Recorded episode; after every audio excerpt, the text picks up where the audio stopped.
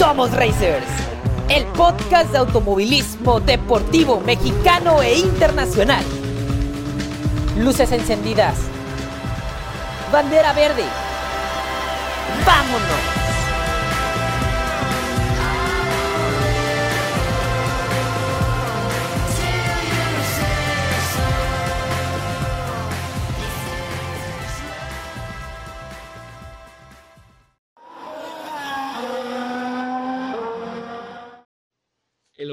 Automovilismo deportivo en México ha vivido distintas épocas durante su historia. Por allá de 1950 comenzaban a correrse las primeras competencias en pistas hechizas sobre tierra con autos armados con piezas rescatadas de coches usados en carreras que se realizaban mayormente en Estados Unidos y Europa.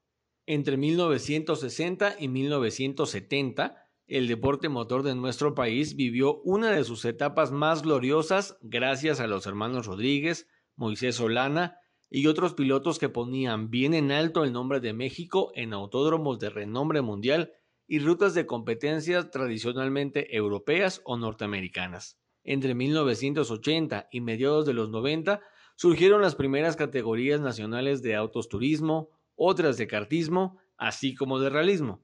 Algunas de ellas subsisten hasta nuestros días. De ellas surgieron grandes nombres de hombres y mujeres muy talentosos, que brillaban en la escena nacional pero pocos se iban al extranjero a competir, tal como pasa actualmente. Entre esos nombres resaltó el de un piloto que hacía maravillas con el coche al que lo subieran. En la carrera panamericana encontró su lodo y en los campeonatos nacionales de realismo se dio a conocer aún más. Inició en el motocross amateur y después de correr su primer rally en un auto, se enamoró de la competencia, en la que aún sigue activo. Entre su palmarés está el haber ganado una carrera panamericana a bordo de su famoso Studebaker verde con negro, así como varias victorias en los rallies que se disputan en nuestro país. Es papá de uno de los dos realistas mexicanos que compiten en el WRC y es considerado un histórico del automovilismo mexicano.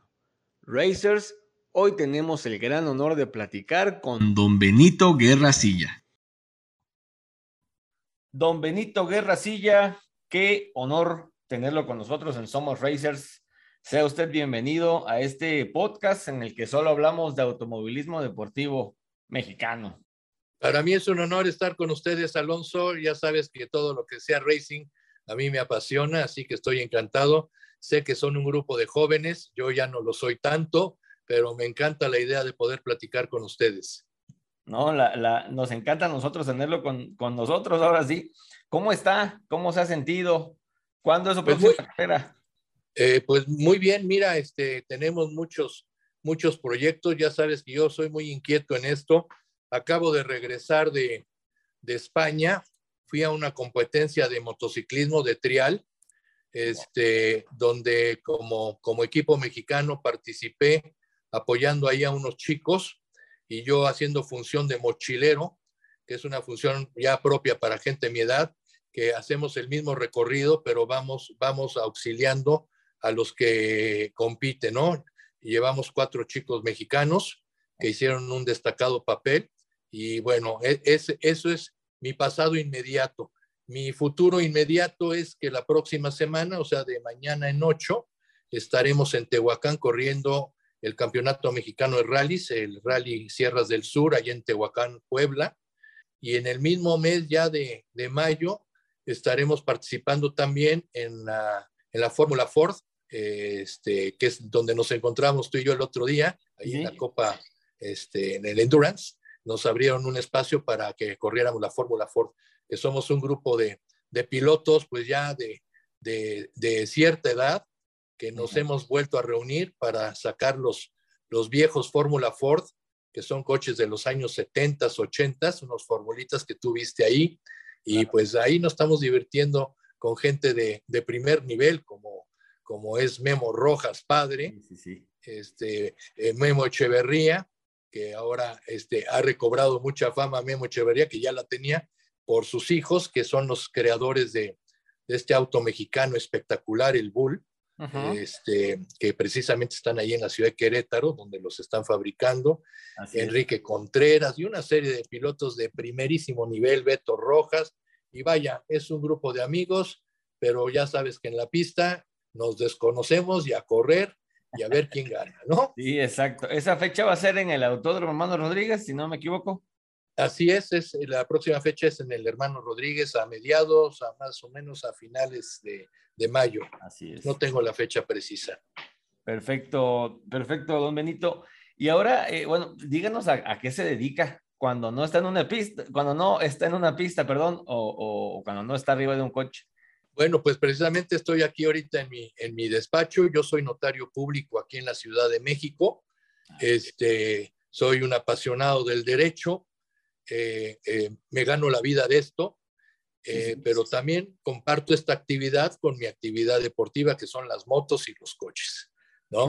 Este, llevo, tengo 32 años ya de casi de notario público, 32 cumplo ahora este, en julio, y bueno, es, ha sido toda mi vida, ha sido en relación al, al mundo del derecho, al mundo de las notarías, este, y de eso me gano la vida. Sí, sí, pues ahí hay que trabajar, hay que eh, como dicen, porque pues eh, el, el, rally y las motos no se pagan solos. es, exactamente, y sobre todo gente como yo, que ya poco podemos aspirar a, patrocinios, pero, este, pero sí, gracias a Dios, eh, pues ahí con algunos recursos tratamos de hacer automovilismo de la mejor manera posible. Ya ves que también participo en carrera panamericana y ahí, bueno, ahí este, pues el apoyo es, es solamente del equipo de mi hijo Benito, de BGR Motorsport, que es quien me prepara el coche y quien me da toda la asistencia mecánica durante los siete días de carrera panamericana, que eso, es, eso ya es muy valioso, ¿no? Sí, claro, por supuesto. Y ahora, don Benito, ¿nos podría platicar un poco sobre sus inicios en este tema del automovilismo? ¿Cómo, cómo llega usted a ser piloto y cuántos años tenía cuando se subió por primera vez a un coche de carreras? Mira, déjame decirte que mi inicio no fue nada sencillo porque, bueno, desgraciadamente yo no contaba con, con el apoyo de nadie ni con los recursos de nadie. Yo inicié mi, mi carrera deportiva en el mundo motor, en las motos, precisamente en el motocross, allá en los años 70 y principios de los 80, en donde pues, simplemente podía yo eh, pagarme una motocicleta y a veces hasta con escaso equipo de protección, pero así es como inicié en el mundo motor. Lo dejé precisamente por mis estudios universitarios y después me casé. Y realmente mi carrera deportiva en, los coches, en los coches de carrera, la inicié prácticamente en el año de 89, donde empecé a correr rallies, este, algunos rallies, pocos, y después me pude hacer de un coche de carreras. Hice un coche de carreras que lo empecé a armar pues, con mis recursos y con mi poca sapiencia hasta que eh, el, el, destino me puso a una persona maravillosa deportiva, que fue Hernán Solana, Hernán Solana, este, eh, eh, y este Hernán, pues mi amigo hasta que murió, desgraciadamente, me, me, dio una muy buena formación en el, fue bastante exitoso el tiempo en que estuve corriendo en la categoría vintage mi, mi Mustang. Ahí este, empezamos a hacer equipo con Pepe, su hijo, en la carrera panamericana, y en donde recuerdo, yo como copiloto, te lo digo con un gran orgullo, yo como copiloto y Pepe piloteando, tuvimos un quinto lugar absoluto en carrera panamericana con un Volkswagen Sedan del año de 1954, cosa que en realidad fue una proeza,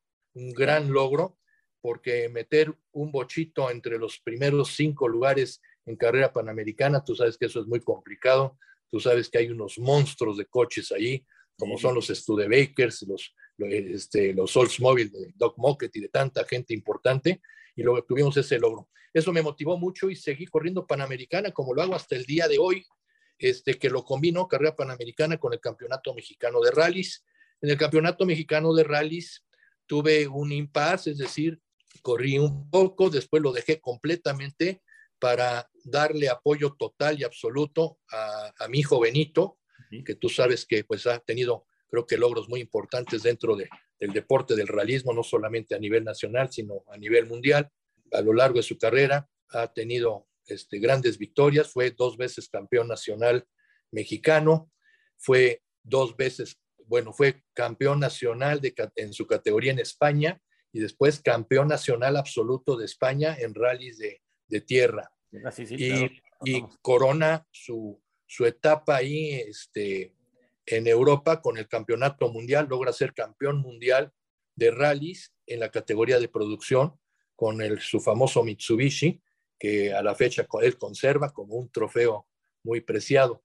Y no es sino hasta entonces, hasta el 2012, en que Benito logra el campeonato mundial, cuando yo retomo mis carreras, retomo mis carreras, él ya con, con, la fama que tenía logra tener patrocinios muy importantes eh, que ya no requieren de mi apoyo y entonces yo empiezo a autoapoyarme y sigo con carrera panamericana y, y corriendo campeonato mexicano de rallies. Y de ahí, desde el 2012 hasta el 2022, año en el que estamos, no he parado de correr rallies, ni carrera panamericana. Sí, qué maravilla. Y hablando de los rallies, don Benito, ¿su primer rally fue la, una carrera panamericana o, tuvo uno antes? No, no, no. Tuve, corrí un rally en el 89, si mal no me equivoco, eh, un, un rally medianoche este, que se corría ahí alrededor de Cuernavaca, un rally precioso, porque era un rally nocturno. Y este, ese rally ese rally lo corrí con mi compadre Jorge Bonilla, fue el primer rally que hicimos. Íbamos los dos como absolutamente novatos y logramos obtener un tercer lugar de nuestra categoría, cosa que nos, nos, alentó mucho. Mi compadre nunca quiso dedicarse a, los rallies, pero yo sí, ahí, ahí me agarró el gusanito y empecé a correr rallies, aunque ya formalmente lo empecé a hacer muy, ya muy, muy directo, ya con carrera panamericana. Ahí empieza mi carrera de, de realista con, con la familia Solana, con Pepe Solana y con Anán Solana en paz descanse. Sí, sí, sí, perfecto. Qué, maravilla que, digo, digo, ya nos va a platicar un poquito más adelante de, de esa experiencia de correr los rallies en, en los años 80, que, que, yo creo que pues era, era, tenía más boom, creo yo, que ahora y pues eran más competitivos, o, más bien dicho, no, no, tanto más competitivos, sino que eran más trabajoso, vamos a decirlo así, para un piloto correr esos, esos tipos de rally. ¿Corrió usted en el Mundial de Rallys alguna vez? ¿Corrí qué? ¿En el Mundial de Rallys? No, nunca. No, nunca corrí el Mundial de Rallys. Lo más cercano que he corrido es, y lo acabo de correr hace, hace menos de un mes, fue la Copa de Naciones, que es, un rally internacional, en donde desgraciadamente abandoné por una falla, por una este, falla mecánica y desgraciadamente no pude terminar. Iba yo haciendo pareja, es decir, eh, cada, cada equipo, el equipo México 1 estaba conformado por Benito Mijo, él corriendo con el Skoda y con, y con eh, su copiloto Dani Cuel, el copiloto español, y yo corriendo mi Mitsubishi con mi gran amigo, querido amigo Jorge García Salmones, pero no pudimos acabar, entonces el resultado no fue bueno, pero esa ha sido mi incursión en el realismo internacional nada más.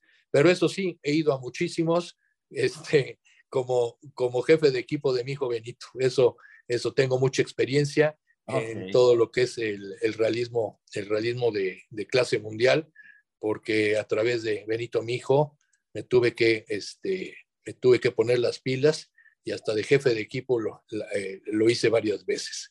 Eh, e, esa, es, mi experiencia a nivel, a nivel internacional nada más. Ok, ok, muy bien. Y ahora nos puede decir, eh, creo que ya van que 50 años de su carrera deportiva. Pues sí, bueno, este, si, si, si unimos el, el, motociclismo, pues son ya ¿qué te puedo decir? De 70, son 48, 49 años desde que estoy en el mundo motor. En el mundo motor, te repito, hice, hice muchas carreras de motocross en los años, en los años 70. Este, eh, tuve resultados muy aceptables considerando que, pues, que mis opciones y, y, el equipo con el que, que yo llevaba, que era simplemente mi motocicleta, no llevaba ni siquiera mecánico, yo hacía mi propia mecánica. Era una época muy diferente a lo que se vive hoy, como, como es en el automovilismo, donde antes era un, era un automovilismo y un motociclismo mucho más romántico, donde pues, eh, uno llegaba con su coche andando a los autódromos y este, corría y salía en el mismo coche del autódromo. Hoy en día hacer eso en, en las carreras de pista o en los rallies, inclusive, es prácticamente ya un sueño. Eso ya, ya no ocurre. Ahora son coches que se preparan exclusivamente para el evento, no pueden estar circulando así con, con, la misma facilidad con que antes se hacía, ¿no? Yo cuando empecé a correr en pista, pues yo me acuerdo que en mi camioneta subía, montaba el remolque, me llevaba el coche, un mecánico, un, un mecánico y un fan, que era mi hijo Benito, que era un niño. Y ese era todo el equipo. Yo corría el coche, Pepe, eh, este, Pepe, mi mecánico, hacía toda la labor de mecánico, y Benito, pues era mi motivación y era el que estaba ahí acompañándome siempre. Hoy en día, hoy en día, si uno quiere hacer realismo, realismo serio o correr carrera seria, pues ya es todo un equipo de mecánicos, trailers, este, eh, toda una parafernalia que pues en mis épocas de inicio eso no existía, ni siquiera entre los grandes, entre los grandes pilotos, ¿no? En, en los años 70, este, en los años 70 habíamos muchos muchachos que llegábamos a las pistas Paraíso allá por la zona de Atizapán, con la moto andando, con la moto andando, y entre nosotros nos prestábamos los cascos, los gogles, y si había guantes, pues con guantes. Hoy en día, hoy en día es otra, otra reglamentación, otro estilo de, de, de automovilismo y de motociclismo, esa es la verdad. Pero ambas, ambas épocas fueron muy bon son muy bonitas, fueron muy bonitas las anteriores, más romántico, pero este, corriendo mucho más riesgos, desde luego. Eso, eso es una realidad que hoy en día, hoy en día el automovilismo es mucho más seguro, claro. el motociclismo también de muchas maneras es mucho más seguro y eso es bueno, eso es bueno para el deporte, porque desgraciadamente el deporte muchos años estuvo estigmatizado por el grado de riesgo que tenía, la cantidad de, de, de mortandad que, que se veían en las carreras de coches y de motociclismo. Hoy en día, gracias a Dios, gracias a Dios, esos incidentes cada vez son menos. Siempre es posible, pero cada vez son menos. Sí, afortunadamente, como dice usted, el automovilismo actual es, es más seguro, es más, eh, se cuida mucho la integridad física del piloto. Anteriormente, pues era, pues sí, rústico. Digo, los que llevamos mucho tiempo eh, cubriendo y, e informándonos de esto y viviendo el automovilismo, eh, recordamos que hace apenas 30 años había muchos accidentes donde pues, muchos pilotos fallecían, ya sea en las motos, en el rally, vamos, en, en, en los, en, los, autos fórmula, los turismo. Y hoy en día, digo, desafortunadamente seguimos viendo más, más muertes, pero gracias a Dios y a la seguridad que se imprime hoy en los autos, pues son, son mucho menores. Oiga, don Benito, y, en, ese, esos casi 50 años que lleva usted de, de trayectoria profesional, ¿qué es lo que más ha disfrutado o, más bien dicho, y cuál es eh, ese logro o esa experiencia que siempre va a vivir en su memoria, algo que usted diga, lo voy a tener toda mi vida, pues un logro, una experiencia, una anécdota que nos quiera platicar muy especial para usted. Mira, te, puedo, te puedo mencionar dos situaciones específicas. Desde luego, para mí, mis mejores momentos, mis mejores momentos en el, en el mundo motor, sin duda, fue ver desarrollar a mi hijo, todas sus capacidades. Este, para mí ese es mi gran orgullo, considerando que yo siempre fui eh, un deportista amateur, o sea, yo nunca me dediqué a esto de manera profesional y lo que hacía lo hacía con mucho entusiasmo, pero desde luego con muchas limitaciones, tanto técnicas como de conocimiento, ¿no? Muchos pilotos nos hacemos a la lírica sin, ninguna, sin ningún conocimiento previo, pero ver la formación ver la formación y el desarrollo de mi hijo fue lo más, lo más maravilloso que me ha pasado en el mundo motor. Eh, en lo personal, uno de, las, de los momentos más felices de mi vida precisamente fue el año pasado que gané la categoría de producción de la carrera panamericana y tuvo un significado muy, muy especial para mí porque fue una, una carrera muy peleada. Me di un agarrón este, con varios pilotos eh, de carrera eh, panamericana, especialmente con el Capi Rangel.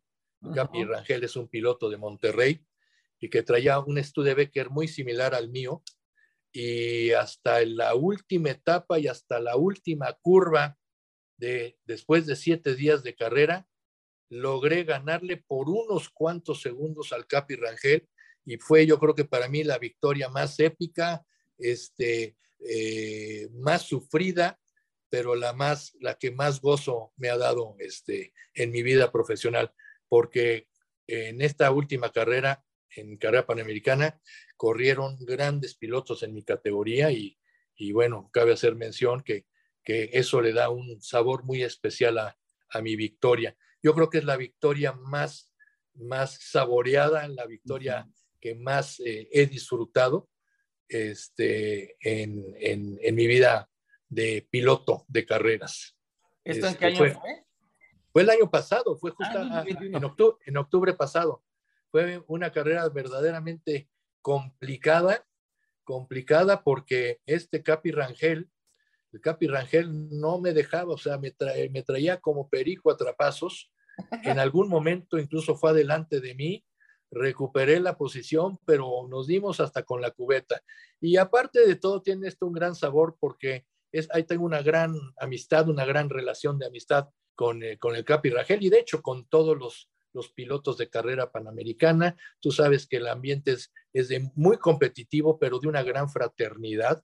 Es, es, eso es lo que distingue a carrera panamericana y lo que le hace la mejor carrera de México, ¿no? Y, y la mejor carrera en carretera del mundo, yo creo.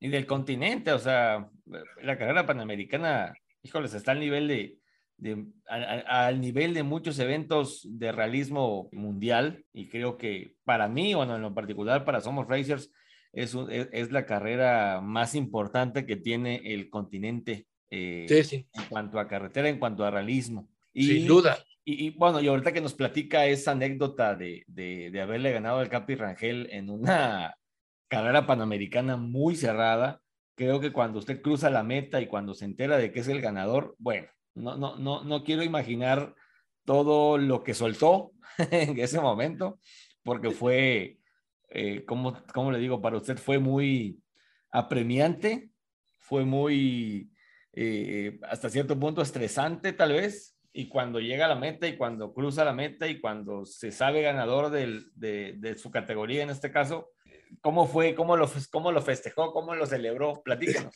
Mira, mira, mira qué curioso que lo dices. Ese fue un momento muy bonito. Cuando termina la última etapa, eh, obviamente como iba yo ganando, iba yo adelante del Capi Rangel y él venía inmediatamente atrás de mí. Entonces, este, cuando, cuando me detengo, eh, después de haber pasado tanto el control B como el control C, el control B es el control donde marcan el cronómetro y el control C es donde le marcan a uno el tiempo. Obviamente yo sabía mi tiempo, pero no sabía el tiempo que iba a ser el Capi Rangel. Entonces, me paré más adelante, donde ahí la organización detuvo a todos los coches para que entráramos a la ciudad de Saltillo ya este, ordenadamente y en fila, para que no hubiera ahí relajos a la hora de entrar. Ya, en ese momento, atrás llega el Capi Rangel, se baja, no me dice nada, abre la cajuela de su coche, este, saca unas cervezas, me avienta una y me dice, me ganaste, cabrón.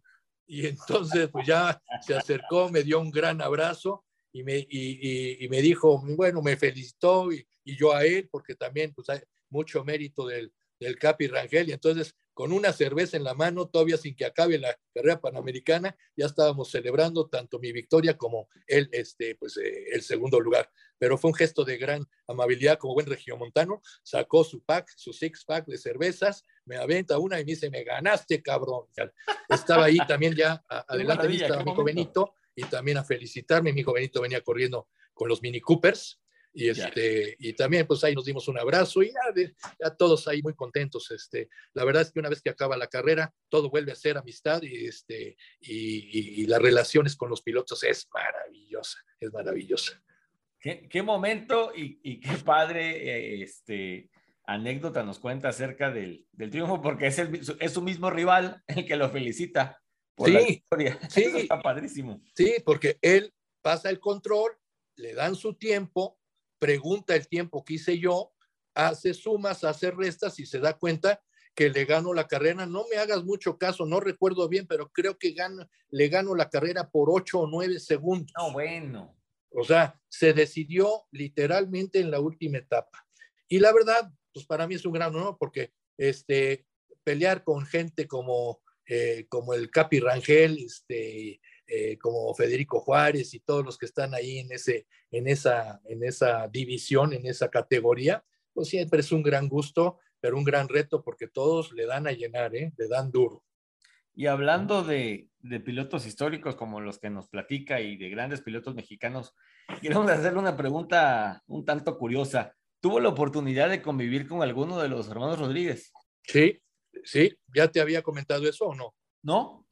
Pues mira, te voy a decir una cosa, mi convivencia fue relativa, pero fue, pero fue muy bonita.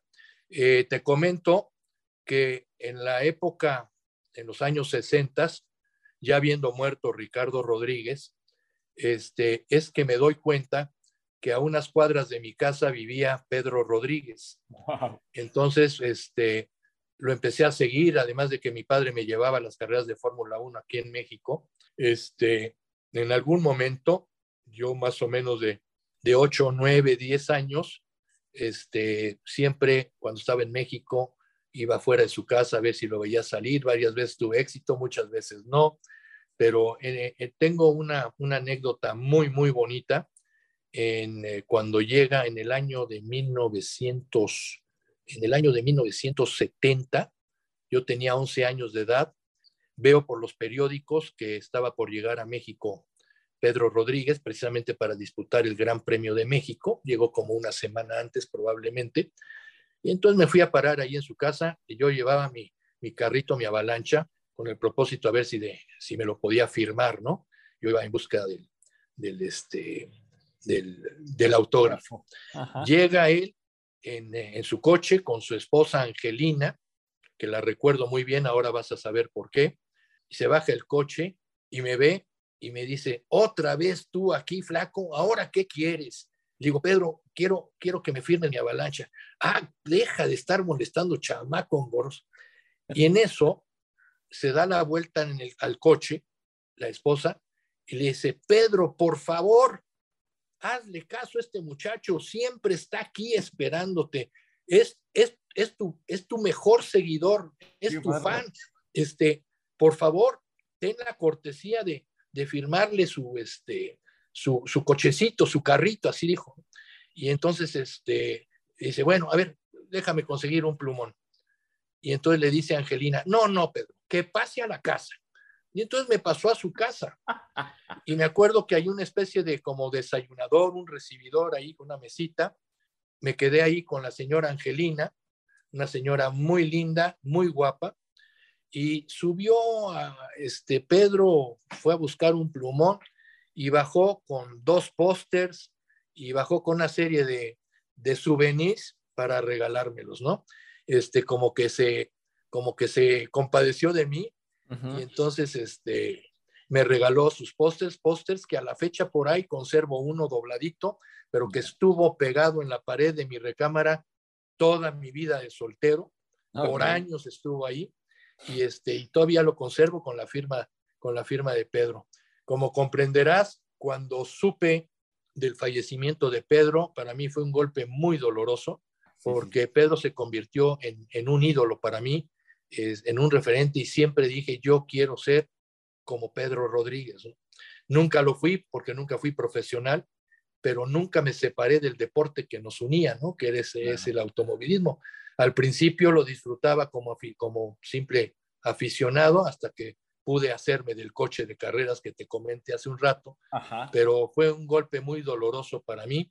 Yo recuerdo que estaba yo en mi viaje, estaba yo en mi viaje de graduación de sexto de primaria en Isla Mujeres, cuando llega un periódico del día anterior, del día anterior, porque en aquella época los periódicos llegaban a esa isla remota de mujeres, que ahora pues, es Cancún prácticamente, pues llegaba, llegaba con un día de retraso.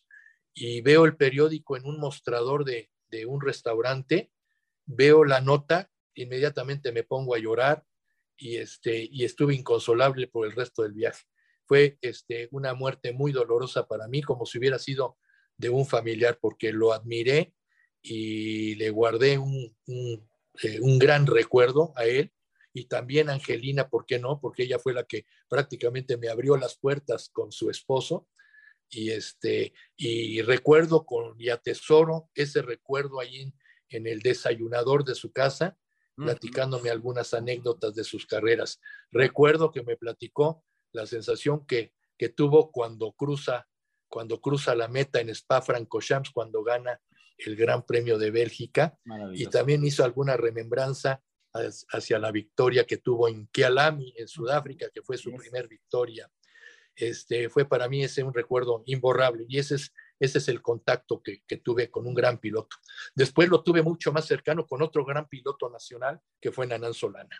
Y a lo largo de la vida, pues me fui haciendo amigos de muchos, de muchos pilotos muy famosos de aquellas épocas, ¿no? No, no, no hablemos de Nanán Solana, ahora tengo y gozo de la amistad de, de Memo Rojas Padre, de Tony Menchaca, de Freddy Van Buren, este, de, gente, de gente del pasado muy valiosa, con quien me reúno, con Enrique Contreras, y una serie, una cantidad que, bueno, no podría yo nombrar a todos, pero este, es la ventaja de haber vivido toda una vida alrededor del automovilismo, ¿ves?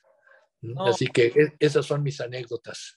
Qué anécdota tan, tan hermosa nos acaba de platicar, qué anécdota tan, tan brutal en lo particular. Yo ahorita la estaba escuchando y, y tener esa cercanía o, que tuvo usted esa cercanía con, con don Pedro Rodríguez, el, el ojos de gato, como le decían, es, híjoles, es, es, para que todo el mundo la sepa y obviamente todo el mundo la va a saber porque vamos a, a, a, ¿cómo se llama? A promover esta entrevista que estamos teniendo con usted y que usted haya tenido ese encuentro tan cercano con uno de los grandes pilotos que ha dado México a nivel, a nivel mundial es, es maravilloso y tan personal, vamos a decirlo así, ¿sí? De que pudo usted pasar a su casa, de que estuvo platicando con él en, la, en, en, el, en el recibidor, por ejemplo, que le firmó esa avalancha y esos pósters. ¿Esa avalancha la conserva todavía? No, esa, esa, es otra historia y es una historia muy triste. Te la cuento rápidamente. Okay. Esa avalancha, cuando me caso, me voy de casa, me caso, este, la dejé ahí en casa, de, en casa de mi madre. Y como a los tres o cuatro años de casado, se me ocurre, dije, voy a ir por esa avalancha, no se me vaya a perder. Y cuando voy a buscarla, le digo a, a, mi, a mi madre, oye mamá, ¿dónde está mi avalancha? Dice, ¿qué es una avalancha? Digo, mi carrito de valeros, mamá. Este, ¿cómo era? Digo, era una, era una tabla pintada de rojo. Me dice, ah, no, esa ya la tiré. Uy, fue un no, golpe durísimo. No, para mí. Se fue el autógrafo de Pedro Rodríguez ahí. La basura. Pero, pero tengo muchos recuerdos de él, así que no me duele tanto. Eso sí, le dejé de hablar a mi mamá como, como una semana, pero este, es un triste recuerdo. No. Pero este, no, guardo muchos. Fíjate que tuve, te, tengo el gusto, fíjate, tengo eh, eh, el gafete, tengo un gafete de mecánico del. Gran Premio de Spa, de cuando wow. gana Pedro, este, que me regala, por, sabe, por, por, el, por el cariño que le tenía yo a Pedro, que me regala Rafael Tres Palacios, un piloto también del pasado, muy querido amigo, que sí, sí. él se hizo de muchas cosas de, de los hermanos Rodríguez, porque él tuvo mucha amistad con toda la familia Rodríguez. Entonces, en un cumpleaños me regaló un gafete de la carrera de Spa cuando gana Pedro, entre wow. otras muchas cosas que tengo por ahí. Tengo también, te voy a comentar esto, tengo el cuadro oficial de la escudería Ferrari de Ricardo Rodríguez. Ah, mire. Ese, ese cuadro wow. lo mandó pintar el señor Enzo Ferrari y se lo obsequió a don Pedro Rodríguez padre tres uh -huh. o cuatro meses después del fallecimiento de Ricardo. Ese cuadro es un pastel que además está certificado por Conchita Rodríguez, la hermana mayor de los Rodríguez, uh -huh. donde autentica que es el cuadro original que mandó a hacer don, don Enzo Ferrari ah, claro. para regalárselo de manera post-mortem a Ricardo, eh, perdón, a, a, don Pedro, Pedro, al papá de Ricardo, este, y es un cuadro eh, que tiene un gran valor desde el punto de vista del coleccionista. No sé si tenga algún valor de carácter artístico, es, fue pintado por un pintor, sé que muy famoso, que se apellida Puleo, italiano, y este, no, sé, no sé si tenga algún valor artístico, pero para mí tiene un valor invaluable, no, claro. eh, que nunca me voy a deshacer de ello. Ese es un cuadro que lo voy a transmitir eh, por herencia, sin duda, a mi, a mi hijo y a, y a, mis nietos o al que quiera tenerlo, pero esa es otra anécdota importante de los hermanos Rodríguez. Este, y esa certificación que me hizo Conchita Rodríguez eh, obedece a que muchos años después de ese contacto que tuve yo con Pedro y por, y por el, el cariño que le tuve, nos juntamos un grupo de amigos, todos rodriguistas de corazón, y fundamos la escudería Hermano Rodríguez, que ah. bueno, siempre la ha presidido de alguna manera Carlos Jalife, pero mi amigo Nacho, muchos, muchos formamos parte de, de los fundadores. Es, estaba un famoso periodista que ahí ahorita se me va el nombre, no, no recuerdo, pero estaba el propio Alejandro Rodríguez, el hermano menor de los ah, Rodríguez, y fundamos la escudería Hermano Rodríguez, que subsiste y subsiste exitosamente y que dio motivo precisamente a la elaboración por parte de Carlos Jalife de ese famoso libro que se ha vendido muy bien en todo el mundo de los hermanos Rodríguez. Claro. ¿no? Y, y, ahí, por ese contacto, es que Conchita tuvo la gentileza de certificarme la autenticidad del cuadro de, de Ricardo Rodríguez. Un día con más calma se los mostraré, lo tengo en casa, pero con mucho gusto se los mostraré. Sí, sí, de hecho justamente se lo íbamos a pedir que si alguna vez nos, nos, nos permite compartirlos, o sea, nos los comparte a nosotros, este, por eh, la, vía de comunicación en la que estamos en contacto y este, para hacérselo conocer a los, a los racers, a nuestra comunidad, porque ese cuadro, Dios mío, es, digo, es una maravilla y es una joya, este, como dice usted, invaluable, eh, con un valor incalculable, vamos a decirlo así. Vamos, vamos a pasar, Don Benito, a nuestra, a nuestra sección que nosotros la llamamos de tres preguntas y respuestas rápidas. Vamos con la primera. ¿Quién es para usted el realista más grande de todos los tiempos? Sin duda, Sebastián Loeb. Perfecto. Vámonos a la segunda. De todos los autos de rally y de pista que usted ha tenido la oportunidad de correr, ¿de cuál se ha enamorado perdidamente? De mi Mitsubishi Evo 10. ¿Ese dónde lo corrió? Ese lo he corrido años, muchos años. Desde el 2015 estoy corriendo el mismo Mitsubishi Evo 10. Correcto. La tercera que prepara, lo prepara mi jovenito precisamente. Muy bien, muy bien. Ahora, la tercera pregunta es, después de la Panamericana, ¿cuál considera usted que es el rally nacional más importante que se corre aquí en el país? Eh, yo creo que el Rally Patrio, que se corre en Morelia en, la, en, en, el mes de septiembre, por eso se llama Rally Patrio. Es un rally que siempre se utiliza la, la, eh, la, la carretera de Mil Cumbres, uh -huh. que es la antigua carretera a Morelia, que es sí. preciosa, es mítica Nada. y que todo mundo quiere correr, porque es la carretera más realista que hay en todo México. Sí, es una chulada, es una chulada. Sí. Sí, tenemos la oportunidad de conocerla y es una chulada la de Mil Cumbres. Y ahora, ya para despedirnos, quisiera saber su opinión acerca de, de lo siguiente. Del 1 al 10, ¿en qué nivel ve usted al realismo y al automovilismo mexicano? Pues mira, yo creo que eh, lo, lo, comentas en relación a nivel mundial. No, no, no, al nivel este, competitivo. A nivel competitivo, yo creo que podríamos decir que está entre, entre un 8, un 8.5. Creo que todavía hay mucho que hacer en el realismo mexicano, pero vamos por buen camino. Últimamente eh, hay, mucha, hay muchos equipos que se han hecho de muy buenos coches y eso está, está desarrollando buenos pilotos, pero todavía falta mucho por hacer. Este, yo creo que eh, una de las cosas más importantes es que los pilotos mexicanos se atrevan a salir del país a competir. La verdad de las cosas es que en México solamente dos pilotos se han atrevido a hacer eso, que son Ricardo Triviño y, mi hijo Benito Guerra. De ahí en fuera, nadie ha tenido o el apoyo, o el entusiasmo, o la garra, o el interés por salir a competir fuera de México, porque ahí es donde realmente se ve el nivel de realismo que queremos tener. Sí, y también el automovilismo, creo yo, digo, hablando también de las competencias de pista en este caso. Sí, también, este, aunque hoy en día estoy contento de lo que veo, creo que se están haciendo bien las cosas.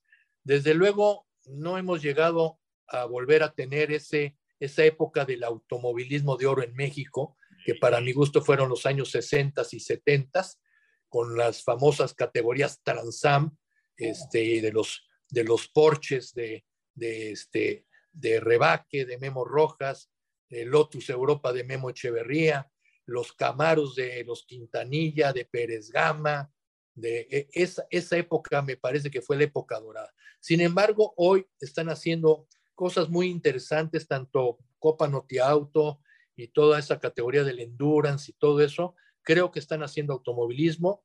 Este, y creo que lo único que se hace falta es desarrollar más, sobre todo desarrollar tecnologías para producir autos de carreras aquí en México.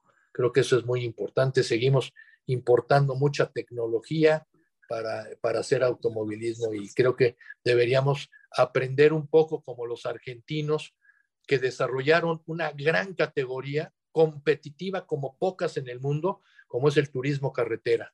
El turismo carretera argentino creo que es, es un ejemplo que debemos seguir en el automovilismo mexicano para poder, este, para poder aspirar a grandes cosas. Todavía creo que dependemos mucho de los fierros del exterior como para hacer automovilismo. En Argentina no necesitan nada, todo lo hacen ellos y lo que no consiguen lo fabrican y eso me parece, me parece glorioso. Sí, sí, sí, el turismo carretera, además de ser una categoría también histórica, es una de las categorías más competitivas a, nivel mundial y solamente se corre en Argentina, creo que en Argentina y Chile nada más, pero es igual también es. Una, una competencia de altísimo nivel. Don Benito, no le vamos a quitar más su tiempo. Nuevamente le agradecemos este tiempo, este momento, esta plática que nos regaló eh, y para contarles también a los, a los racers cosas muy, muy interesantes sobre su tremenda trayectoria en el automovilismo. Alonso, cuando me hablan de coches, nadie me quita el tiempo. Yo me puedo pasar horas platicando, pero te agradezco muchísimo la gentileza de haber volteado a verme a mí para esta entrevista.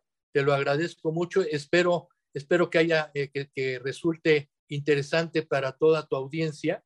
Y yo, desde luego, con mucho gusto estaré pendiente para darle seguimiento a, este, a tus siguientes programas. ¿eh? Te agradezco mucho y seguiremos en contacto como siempre. Claro que sí, Domenito, pues muchísimas gracias y pues le deseamos lo mejor, que continúen los éxitos para usted, para su familia en lo personal y lo profesional, que todos están muy bien, le mandamos un, fuerte abrazo. Muchas gracias, un abrazo también. Que esté muy bien, Domenito. Hasta luego. Hasta luego.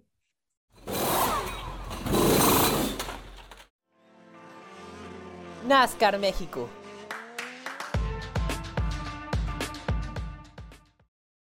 Este fin de semana, 7 y 8 de mayo, NASCAR México Series disputará en el Autódromo de Querétaro el Gran Premio NUSCA, segunda fecha de la temporada 2022 del serial de automovilismo deportivo más importante de nuestro país. Prácticas y clasificaciones se realizarán el día sábado.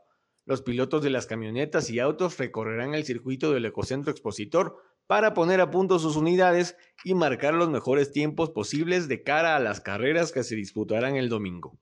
El día 8 de mayo tendremos las carreras.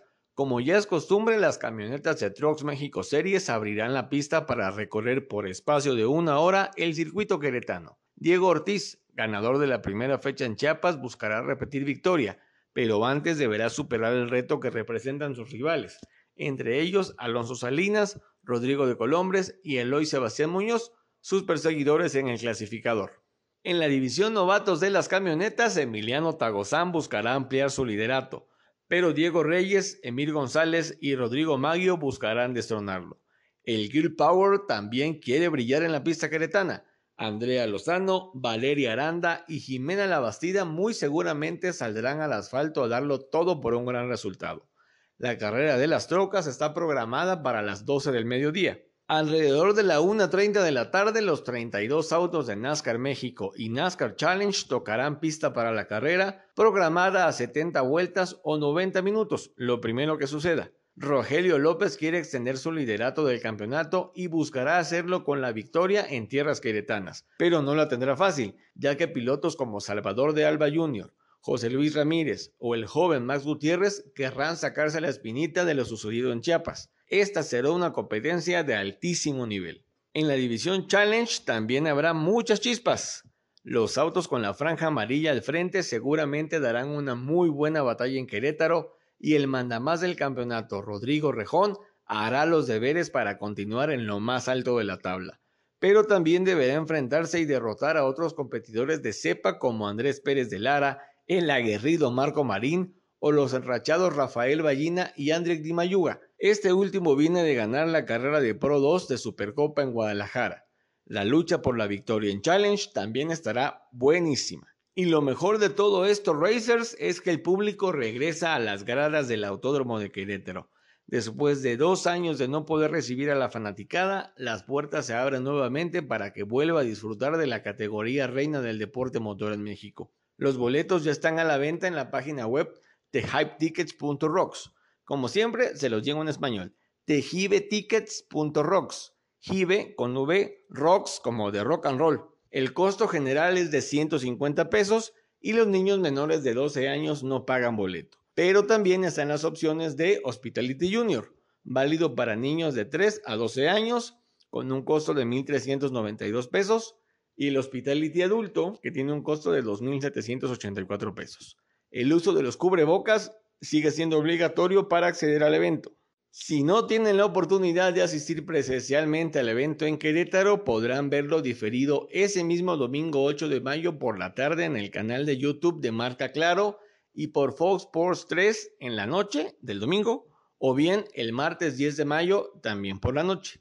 Somos Racers los va a mantener informados a través de nuestras redes sociales de los resultados de todas las sesiones, tanto del sábado como del domingo y en nuestro próximo programa les daremos más detalles del Gran Premio Nusca de NASCAR México Series. Copa Noti Auto.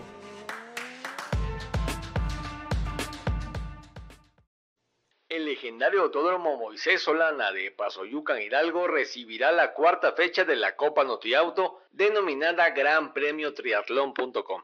La Vintage Pro Series Super Turismos Like, Super Turismos, la Copa 1.8 y la Copa TC 2000 verán acción este sábado 7 de mayo sobre la pista hidalguense. Todas las sesiones se realizarán en una sola jornada. De acuerdo al programa oficial, los primeros en salir a pista serán los autos de la Vintage Pro Series con todas sus divisiones. Posteriormente, los pequeños pero potentes coches de Super Turismos Like rodarán buscando el mejor tiempo de la tanda. Después de ellos, los autos de la Copa 1.8 junto a los Superturismos posarán las llantas sobre el asfalto. Nuevamente saldrá la Vintas Pro Series a practicar para luego dar paso a la siempre competitiva Copa TC 2000. Con los Superturismos Light iniciarán las tandas de clasificación que continuarán con las sesiones de las divisiones A y B de Vintas Pro Series. Los apartados C, D y E del serial de autos antiguos también tendrán su quali. Copa 1.8 y Superturismo serán los próximos y la Copa TC 2000 cerrará este pack de sesiones. Después de un breve receso, iniciarán las carreras. Primero las divisiones A y B de Vintas Pro Series. Luis Cervantes es el líder del apartado A y Miguel Granados manda en el B. Luego vienen los Superturismos Like para su primera carrera. Les recordamos que este serial tiene dos divisiones, ST1L y ST2L. En la primera comanda la clasificación Jorge Caso, que a bordo de su potente Renault Clio buscará ganar nuevamente. En la segunda, el líder es Fernando Pérez, que con su Chevy hará todo lo posible por alejarse de Emilio y Adrián Jiménez, sus más cercanos perseguidores en la tabla. Terminada dicha prueba, será turno de los superturismos junto a la Copa 1.8. En los superturismos también hay dos divisiones, ST1 y ST2. La dupla de Raúl Garza y Luma García encabeza la tabla de ST1, mientras que Rafael González lo hace en ST2. Armando de la Mora es el jefe de la Copa 1.8. Las divisiones C, D y E de la Vintage Pro Series realizarán su única carrera de la jornada y terminada su participación, se viene el plato fuerte, la carrera de la Copa TC 2000 competencia en la que participarán 40 autos, mismos que deberán recorrer el circuito pachuqueño durante 70 minutos. Aquí lideran la general los gemelos Van Rankin, Elliot y Alan, ambos del equipo Alessandro Racing, quienes buscarán apuntarse su cuarta victoria consecutiva y ampliar aún más su ventaja en la tabla. Finalizada la carrera de esta categoría, los Superturismos Light tendrán su segundo hit y posteriormente los Superturismos y la Copa 1.8 cerrarán la jornada también con su segunda carrera. El Autódromo Moisés Solana es uno de los más antiguos de nuestro país. Fue fundado en 1988 y fue nombrado en honor al gran piloto mexicano Moisés Solana Arciniega, que corrió ocho grandes premios de Fórmula 1 con los equipos Centro Sud, Lotus y Cooper. El trazado es también el más pequeño de México, mide 1.7 kilómetros y tiene 7 curvas. Es también el favorito de muchos pilotos de varias categorías que se corren a nivel nacional y regional. Somos Racers planea estar presencialmente en el evento. Desde ahí les estaremos dando a conocer los pormenores de cada sesión, así como los resultados de las mismas en nuestras redes sociales.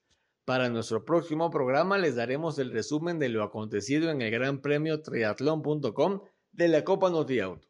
Recuerden que también podrán ver en vivo todas las secciones a través del canal Noti Auto Racing en YouTube. Mexicanos en el extranjero.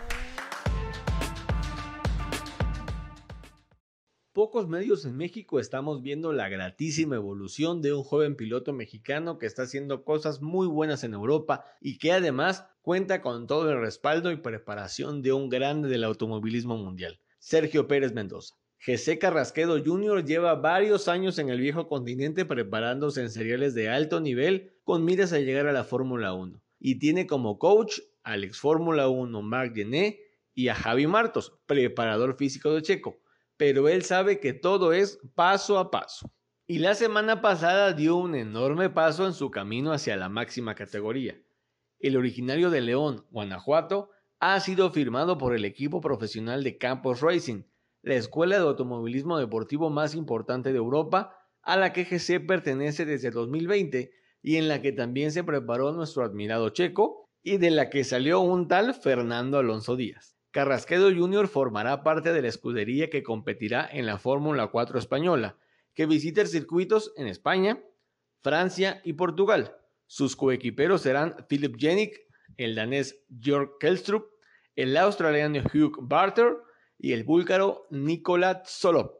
En 2021, GC estuvo participando en la Fórmula 4 danesa, en la que obtuvo una pole position y dos victorias. Terminó el campeonato dentro del top 10. En Somos Racers seguiremos muy atentos a lo que haga en este nuevo reto y confiamos en que aprenderá mucho y hará crecer aún más su talento al volante.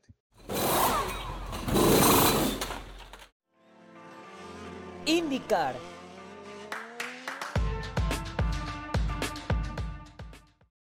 Pato O'Ward obtuvo de gran manera el triunfo en la cuarta ronda de la temporada 2022 de IndyCar, cosechando su tercer triunfo en la categoría y el primero desde junio del año pasado. Patricio inició desde la segunda posición y fue un contendiente a la victoria durante todo el fin de semana. Su momento clave fue el adelantamiento sobre Rinus BK en la vuelta 63, luego de lanzarse con todo y llantas frías por fuera sobre el neerlandés en la curva 5 del circuito. El triunfo para Pato llega en un momento importante, ya que hasta ahora solo había cosechado un quinto lugar en Long Beach como su mejor resultado de la temporada. El español Alex Palou, último ganador en Alabama, finalizó en el segundo lugar a poco más de un segundo de Howard, mientras que BK, quien lideró gran parte de la carrera, fue tercero. Will Power finalizó cuarto, seguido de Scott Dixon, Scott McLaughlin, Roman Grosjean, Graham Rahal, Alexander Rossi y Colton Herta, quien completó los 10 primeros puestos. El haber ganado en Alabama también significó un respiro para Pato en cuanto a su continuidad con Arrow McLaren en IndyCar. En semanas pasadas estuvo hablando de que este sería el último año del regiomontano con el equipo filial de McLaren en Estados Unidos. Sumado a eso, Howard también tuvo que lidiar con la noticia de las pruebas de Colton Herta en el equipo de Fórmula 1 de McLaren, algo que de algún modo lo afectó anímicamente y perjudicó su rendimiento en la pista, pues creemos que en su mente aún vive la idea de llegar a la máxima categoría. Pero qué bueno que no ha perdido el foco ni la concentración en seguir corriendo donde está ahora y ganar todas las carreras que le sean posible. Indudablemente Pato tiene un enorme talento al volante pero en la Fórmula 1 actual ese talento debe llegar acompañado de muchísima lana y respaldado por un gran patrocinador que la tenga. No sabemos si veremos al de Monterrey el próximo año compitiendo en el Gran Circo. Honestamente lo dudamos, incluso dudamos que Colton Herta lo haga, pero todo puede pasar en lo que resta de las temporadas de IndyCar y Fórmula 1. En lo que todo eso pasa, deseamos que Patricio continúe con Arrow McLaren y se convierte en el piloto mexicano más ganador en la historia del serial gringo y, por qué no, en el primer campeón azteca de la categoría.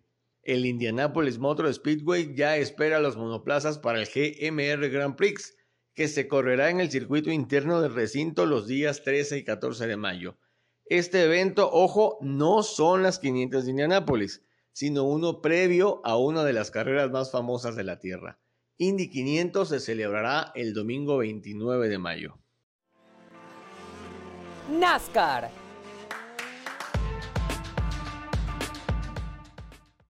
Chase Elliott ganó las 400 millas de Dover tras dominar buena parte de la última etapa sobre el Monster Mile el lunes. Sí, el lunes. Esto debido a que la carrera que estaba programada para el domingo se tuvo que suspender debido al torrencial aguacero que cayó sobre el Dover Motor Speedway. El piloto del auto 9 de Hendrick Motorsport lideró 73 de las 400 vueltas sobre el óvalo de una milla en Delaware para lograr su decimocuarta victoria en la Cup Series y unirse a sus compañeros en el equipo, Kyle Larson, Alex Bowman y William Byron, que ya ganaron este año. Un sorprendente Rick Stenhouse Jr. fue segundo con el Chevrolet 47 de GTJ Doggery Racing, su mejor resultado de la temporada, seguido por Ross Chastain, Christopher Bell y Alex Bowman para completar el top 5. La carrera terminó bajo bandera amarilla después de que Martin Truex Jr. hizo un trompo mientras disputaba el tercer puesto con Chastain, lo que lo relegó de un top 5 al puesto 12. Denny Hamlin tuvo un día complicado. Llevaba 67 vueltas como líder y ganó la etapa 1, pero su jornada se arruinó cuando su Toyota 11 de Joe Gibbs Racing perdió una rueda después de su parada en pits. Hamlin comenzó la etapa 12 en el lugar 29 y había subido al cuarto lugar cuando se vio atrapado en el trompo con Cody Ware en la vuelta 240. Continuó después de reparar el daño del lado derecho de su auto y terminó en la posición 21, una vuelta atrás. El campeón defensor de la serie, Kyle Larson, se recuperó de un trompo en la etapa 2 para terminar sexto en el Chevrolet número 5 de Hendrick Motorsport. Daniel Suárez tuvo mucho mejor resultado esta vez. El mexicano finalizó en la decimocuarta posición tras una carrera muy inteligente tanto de él como de House Racing. La próxima carrera de la Cup Series es la Goodyear 400, programada para el domingo 8 de mayo en Darlington Raceway. En nuestro próximo programa les daremos los resultados de este evento que formará parte del NASCAR Throwback Weekend. Fórmula E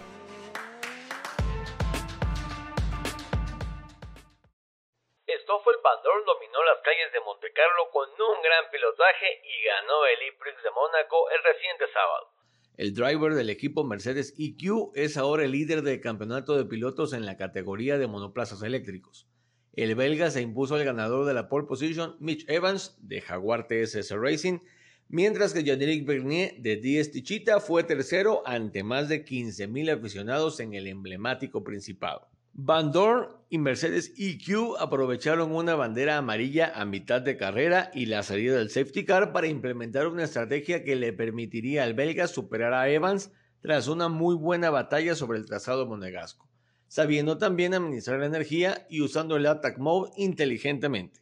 Stoffel se puso al frente después de que el entonces líder Pascal Bellrain de Tag Heuer Porsche se retirara por problemas técnicos en la vuelta 16, justo después de salir de la curva del hotel. Una vez al frente del pelotón, Van Dorn se hizo del control y lo mantuvo tras las dos reanudaciones de carrera para ser el primero en ver ondear la bandera cuadros. Mitch Evans se mantuvo primero durante el inicio de la carrera, pero fue perdiendo ritmo conforme pasaba el tiempo, cayendo en el clasificador después de sus pasos por la zona de attack mode. Al final pudo sumar 18 puntos y el segundo puesto. Tras el doblete de victorias en Roma, hacen que la racha de podios del piloto de Jaguar continúe. Ahora es tercero en la general. Jean-Éric Bernier completó el podio, luchando durante toda la carrera con los que iban por delante y aguantando los ataques de Robin Frings de Envision Racing, que llegó a la meta en cuarta posición. Frings prolongó su buena racha de puntos. El francés, o sea, Bernier, Sumó tres podios y sigue siendo el único piloto que ha puntuado en todas las carreras de la temporada de Fórmula E. Antonio Félix da Costa fue uno de los 10 Tichita que terminó entre los cinco primeros, mientras que Lucas Di Grassi llegó en sexto y obtuvo un buen resultado en casa para Rocket Venture Racing. Eduardo Mortara se tuvo que retirar por una falla en su auto después de haber corrido gran parte de la carrera junto a su compañero de equipo en los puntos. Nick Cassidy de Envision Racing terminó séptimo Sebastian Buemi de Nissan Idams, Jake Dennis de Avalanche Andretti y el actual campeón Nick DeBris de Mercedes EQ completaron el top 10. La próxima parada del Campeonato Mundial de Fórmula E es un Prix doble en Berlín, en la pista del aeropuerto de Tempelhof, los días 14 y 15 de mayo para las rondas 7 y 8, que marcarían la mitad de la temporada 2022. Racers, una vez más, gracias por escuchar este programa hasta el final. Ojalá haya sido de su agrado. Porfa, compártanlo con otros racers, seguidores y apasionados por el deporte motor. Les volvemos a recordar nuestras redes sociales. Estamos en Twitter y TikTok como arroba somos racers, en Facebook como somos racers, en Instagram nos encuentran como racingnews.ap y en nuestro canal de YouTube también nos hallan como somos racers. Abrazo de P1 para todos ustedes. Stop talking, but racing. Somos Racers.